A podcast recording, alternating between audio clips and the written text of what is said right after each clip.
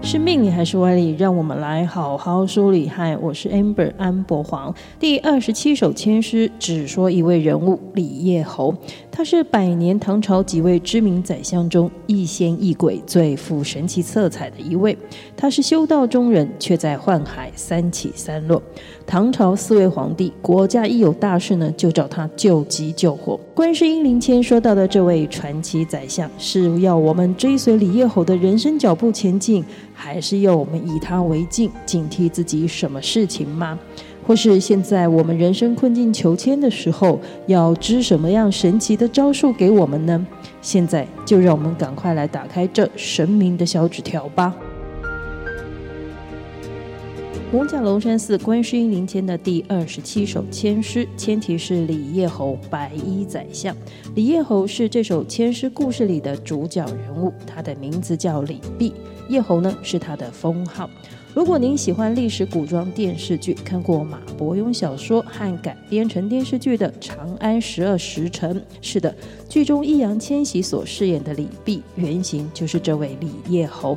同时，李叶侯在台湾是被奉为王爷神明的，在云林县台西乡五港村的中央路安西府便供奉有李府千岁，也就是我们今天签诗挂头故事的灵魂人物。李泌字长元，京兆人，祖籍辽东襄平，出身名门望族，是西魏八柱国李泌的六代孙。据说李泌的母亲还是女孩的时候呢，有一天一位高僧对女孩的家人们说：“这小女孩将来长大成人，嫁做人妻之后呢，会生三个儿子，最小的儿子有金印紫綬，会当帝王的老师。”这位高僧说的“金印紫绶”在字面上的意思呢，指的是黄金印章和紫色的绶带。这个在中国古代呢，是表示官阶品级的服饰，而通常是相国、丞相、太尉、大司空或是太傅这些高官或有爵位的人，才能被朝廷授予和佩戴的。这都在说李泌天生不凡呐。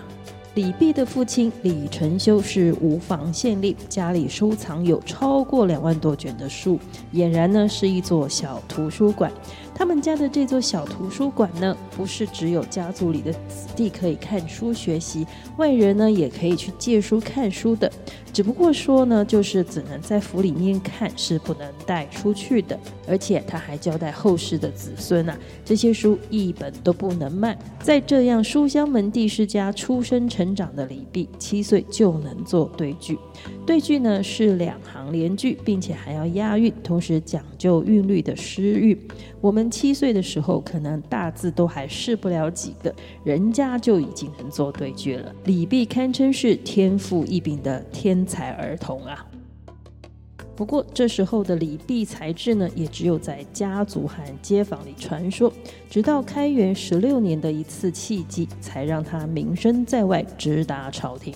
这要说呢，这一年呐、唐玄宗亲自召集了天下的文人雅士，举办了一场盛大的论坛活动。他邀请了卢氏到三家来做辩论。当时李泌的姑姑家呢，有个九岁的孩子，名字叫袁处，央求家里的人呢，让他参加这个论坛辩论活动。才九岁的小孩，在一群饱读诗书的大人里面呢，高谈阔论他的见解和见地，还常常胜出哦，把大人们呢是辩论得一惊一乍的。恰巧这个场景啊，被来看看活动举办情况如何的唐玄宗看到了，就把袁处这个孩子叫过来，想要好好的表扬他的聪明和好学。然后呢，就多问了一句：“袁处还有认识什么跟你一样聪明的小朋友吗？”结果这九岁的小孩啊，回答唐玄宗说：“我舅舅的孩子李泌啊，比我还小两岁，比我还聪明呢。”这小孩真是天真可爱，皇上夸他聪明，他竟然说还有比他年纪更小、更聪明的表弟。唐玄宗听到之后啊，这顿时就觉得太有意思了，立刻呢就派了太监去李泌的家，只是呢把李泌抱过来宫里。然后呢，玄宗和当时的宰相，同时也是文坛大腕的张悦呢，就在宫里下棋等着李泌过来。一段时间后呢，小李泌被抱来宫中了。唐玄宗一看到他啊，就先夸奖说：“仪状真国气。”这意思是在夸奖才七岁的李泌长得好，仪表端庄，相貌堂堂。接着转头就叫张悦出道题目考考小李毕吧。张悦看着正在下棋的棋盘，灵感一来，让小李泌呢以“方圆动静”这四个字作为题目。张悦解释题目说：“这方呢就是棋局，圆呢就像是棋子，动是指活棋，而静就是指死棋。”他还故意说啊，写诗呢最好是说棋，但是没有提到棋这个字，这才是首高明的好诗。他担心小李毕呢一时答不出来，就先示范了一下：方如棋局，圆若棋子，动若其身，静若其死。这张悦一说完呐、现场所有的目光呢，就像一道 spotlight 打在了小李毕的身上。估计这现场要是换成是我们呐、不要说作诗了，大概连说话都要结巴了吧？这小李泌在听完题目和示范后呢，就以奶音大声的说出：“方若行义，圆若用智，动若成才，静若得意。”小李泌真的是句句没一个棋字，但是却把棋理说得通透啊！他的意思是说，棋盘是方形的。棋子是圆的，就像做人一样，既要有像棋子一样的灵活圆融，也要像棋盘一样各守规范和规矩，在宁静中安然自得，也在必要的时候呢，要施展抱负。这不但是棋里下棋的策略，更不失是人生处世的道理呀、出题的张悦呢，听完小李泌的回答之后，立刻转身向唐玄宗道贺，说：“恭喜皇上得了一位神童啊！”玄宗当然是更高兴了，立刻的打赏李泌，还指示李家的人呢，要好好的抚养教育李泌。不过玄宗当天没让小李泌回家，而是送李泌呢到了中王院，也就是玄宗的第三个儿子李亨的住所。让他们俩呢一起念书学习，相处了两个多月，才让李泌呢回到自己的家里去。这位忠王呢，也就是后来继位的唐肃宗。你说李泌这小小年纪呢，就崭露头角，又和未来的君主结缘，成为同学。高僧说的金印紫綬，也许真的是指日可待呀。不过，我们也听说过小时了了，大未必佳，长歪了的神童。只是这个李泌不但没长歪，还在年轻的时候就对自己的人生很有想法和坚持。他不想和其他人一样参加科举考试争取功名，而是另有雄心壮志。他留下来传世的这首《长歌行》，便是表明了自己的远大志向。天赋无，地载无，天地生无，有亦无。不然绝力升天去，不然民科游帝都。焉能不贵富不去，空作昂藏一丈夫。以丈夫兮以丈夫，平生志气是良图。请君看取百年事，夜就扁舟泛五湖。这诗的意思是说，苍天覆盖着我，大地承载着我，我在这天地之间出生是有意义的吧？要不呢，辟谷不食人间烟火，当神仙去；要不努力高升，立足帝都。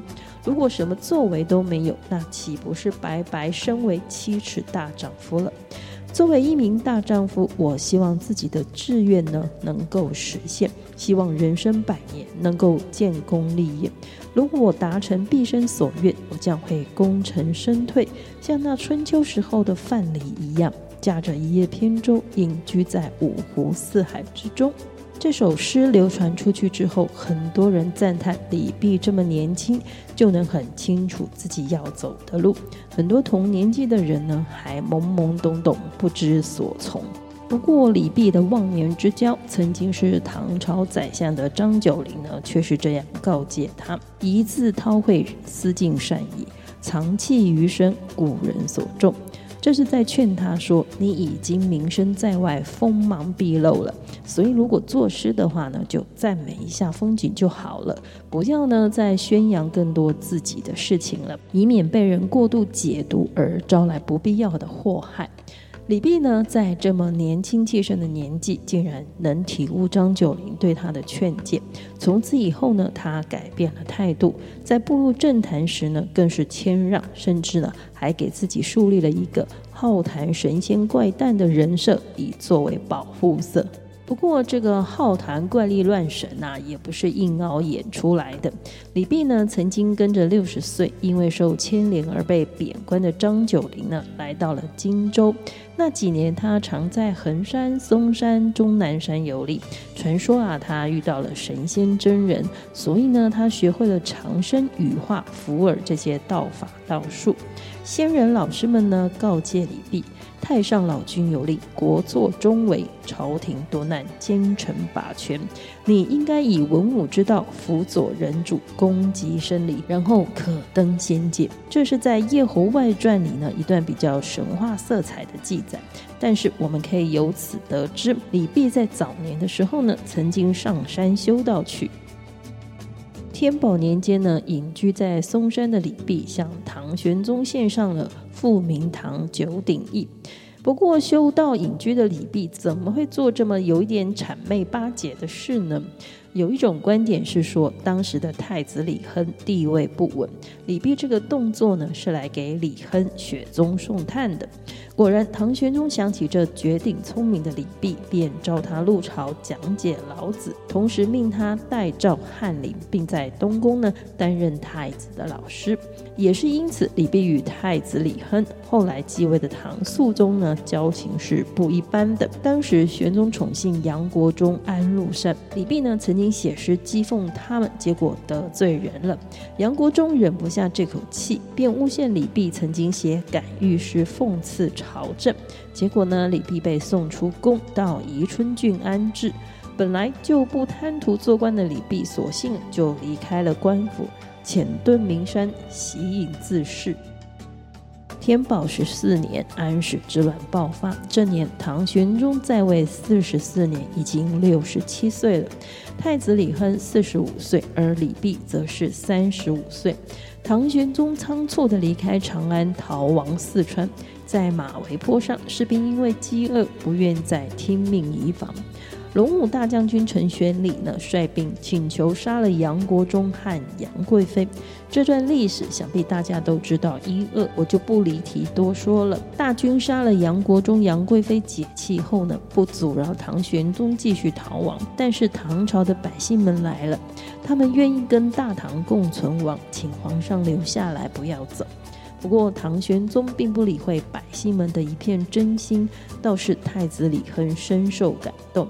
他拜别父亲玄宗，率领两千士兵北上灵武。朔方节度使杜建宏在灵武迎接他，而郭子仪则是领兵五万赶来支援。太子李亨在灵武郡城的南楼即位，史称唐肃宗。烽火连天战乱之际，这位新科皇帝的朝廷啊，也是很克难的。由于这几年来杨国忠的作为，竟然使得他一时人事匮乏，没有什么人能来帮把手。面对需要平定的战乱和叛军，唐肃宗是忙到焦头烂额啊。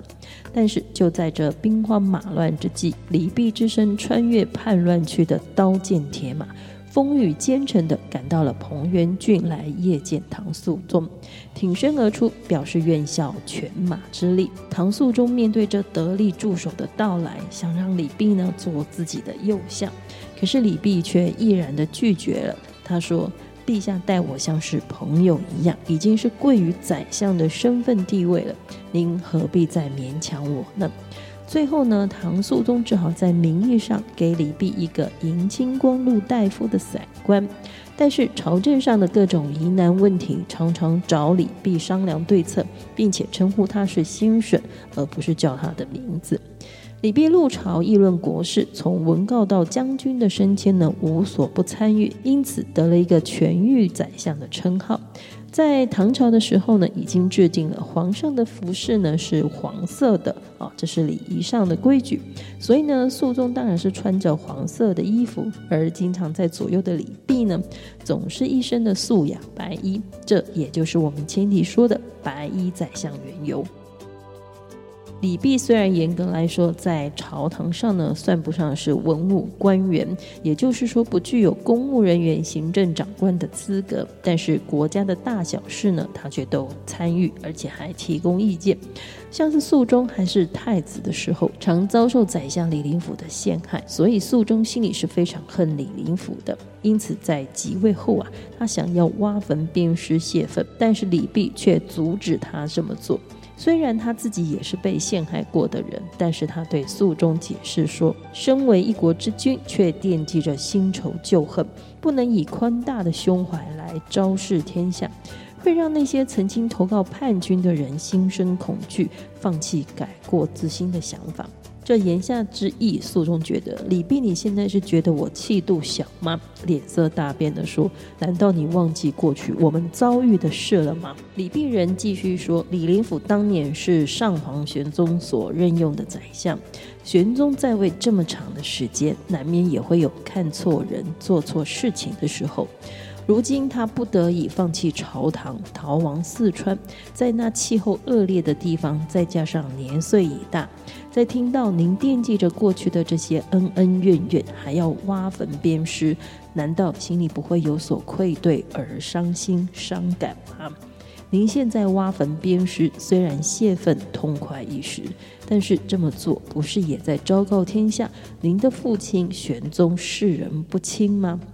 该死的人已经死了，但是您却在打击还健在的父亲大人呐、经过李泌于公于私的分析劝说，肃宗走下了台阶，抱着李泌痛哭，说他一时没有想到这些，最后呢，放弃了这个只是逞一时之快的报复念头。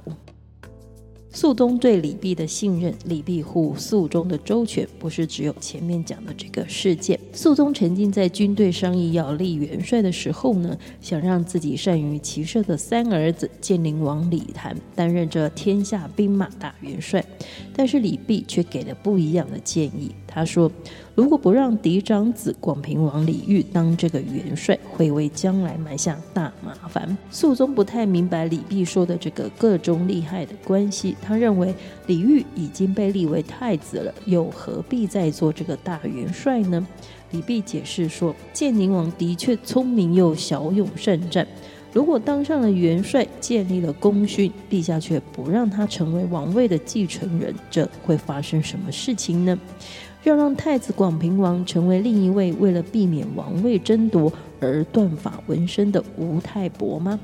太子如果随着您出行，那就是辅君；如果是留守呢，那就是监国。所以现时今日，元帅就是辅君。肃宗听完了分析，接受了李泌的建议。李泌对于内政的事情呢，是前思后想，种种利害关系。因为朝堂之上的事，牵一发动全身，就像是下棋一样，一棋一招牵涉自己会落入什么局面，而置对方于什么处境。所以呢，绝不可以感情用事，更不可以冲动贸然行事。而肃宗和李泌尧共同面对平定的安史之乱呢，李泌他也对当时的局势分析研判后呢，制定了一套围剿的计划。李泌判断呢，安禄山和史明斯这些人呐、是一群没有理想目标宗旨的乌合之众，目的呢，只是在公然的打家劫舍。所以他拟定由李光弼守住太原，大将军郭子仪呢，则是取冯许，然后入河东。隔断这些乱党，让他们不敢再往南下。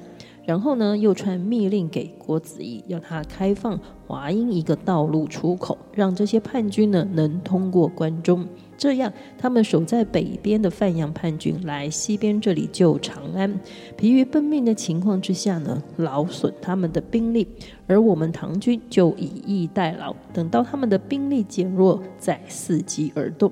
另外呢，李泌提出让建宁王担任范阳节度使，和李光弼互为两只犄角，一同攻下范阳地区。只要叛军失去了根据地，想要剿灭他们呢，就不是办不到的事情了。这就是李泌的战略：挫其锐，解其分。肃宗呢，通通照着计划命令行事，果然平定了安史之乱。只是河北地区呢，他们俩没取得共识。最后呢，没有彻底肃清叛党。李泌的事迹故事很多啊，我们这里只举其中几个来辅助后面签诗的解释。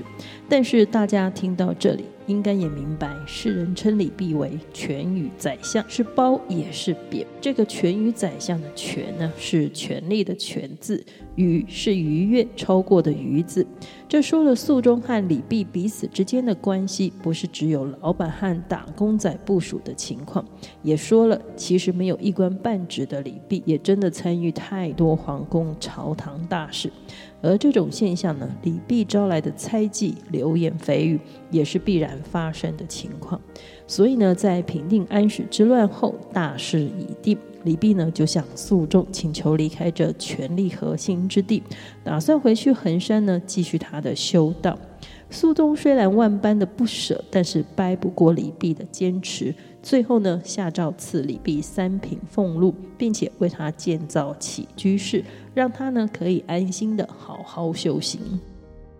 李泌隐居数年后呢，玄宗逝世不久后，肃宗也驾崩了。之后几位皇帝基于父辈和自己与李泌曾经往来合作共事，上位后呢，都召他回宫助自己一臂之力。但李泌又不免因此遭受了猜忌和被传小邪，被调职或是被贬到偏乡，而他被派到哪里就在哪里好好做事，因此所到之处呢，都有很好的政绩。尤其他到杭州上任的时候，北宋苏辙呢就因此说过这么一段话：“杭本江海之地，水泉咸苦，居民稀少。唐刺史李泌引西湖水作六井，民足于水故，井亦日复。”李泌是唐朝四朝元老，但是他一生崇尚老庄的无为之道，视功名富贵呢如云烟，最终远离朝堂，常年隐居衡山。贞元五年，李泌病逝，享年六十八岁。我们来看这第二十七首签诗：一谋一用一番计，虑后疑前不敢为。十字自然逢贵助，银墙铁壁好安居。这首签诗解约说的是：古花成市，寒花遇春，以前组织，今得称心。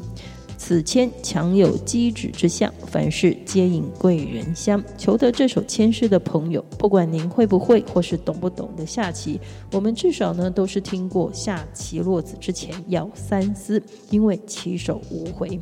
人生也是，但是这三思可不是要大家想三遍或是多想几遍。同样角度思考事情，想再多遍呢，跟只想一遍大概是没有什么两样的。所以呢，这三思是要大家思维、思退、思辨。思维是评估有哪些可能的危险和风险；思退呢，则是有危险和风险的时候，那么退路或是备案又是什么？思辨，如果事情有了变化和变数，自己的底线是？什么，或是呢，还有什么样的替代方案？所以呢，签诗的这前两句“一谋一用一番机，虑后疑前不敢为”，是在说对于一件事情在下决定的时候呢，需要思前想后，从点到线到面的通盘分析和评估过。思前想后的态度呢，并不是不好的，因为这是在研判局势、分析优劣势。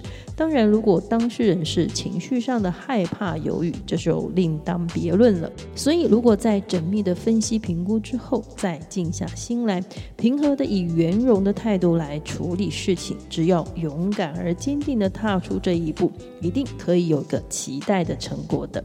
因为只要是时机点，天时到了，有贵人来帮助，让风险降低，成功率提高，就像是银墙铁壁一样的坚若磐石，是不需要过度担心的。所以呢，从挂头故事和签诗，我们可以得到两个重点提示。第一个启示就是，这来帮忙扭转局势的贵人会是个老朋友，也许经常见面，也许许久不见。但是，请大家一定要区别一下自己的朋友属性。吃喝玩乐的朋友，同温层抱团取暖的朋友是起不到这个作用的。想想朋友中有没有像李泌这样的人？而另外一个启示呢，未必需要大家去找道士、算命老师。虽然李泌在外的人设形象是位衡山道士，但是以他的见解和见地，还有出手处理事情的作为。我们没有看到他设坛布局做什么法术，反而是有谋有略，提纲挈领的提供策略和战略。这绝对是饱读诗书、学识丰厚，不是死读书的东烘先生。而且呢，为人处事更不是恃才傲物，觉得自己不可一世。我们人有倾向跟自己相像、同一阵线或是一鼻子出气的人的关系，但是这样的人有时候未必是贵人。我们来看李泌和肃宗的相处还有共事，就知道他并没有事事顺从、听从当今皇上的喜好、心意和命令的。因此，求得这首签诗的朋友们，不论您问的是工作、事业或是感情的问，问题，不管您心里是不是已经有了想法、计划和打算，都需要再听听贵人给您最终的分析、评估和建议，找到这位贵人，或是把握出现的这位贵人，会是您事情成不成的重要转折，也是助您一臂之力的良师益友。今天神明的小纸条签诗故事呢，我就跟大家聊到这里了。神明的小纸条是神明慈悲的回应我们人生的提问，给我们人生历程的启发。我们后续呢还有很多签诗故事要跟大家分享。如果您觉得意犹未尽，请记得按下追踪或关注，节目更新呢马上就会通知大家。接下来第二十八首签诗。孟尝君鸡鸣渡关是首上上签，神明这次又要借由签诗故事给我们什么样的人生寓意呢？算你好命，神明的小纸条，我们下次再传小纸条讲签诗故事，拜拜。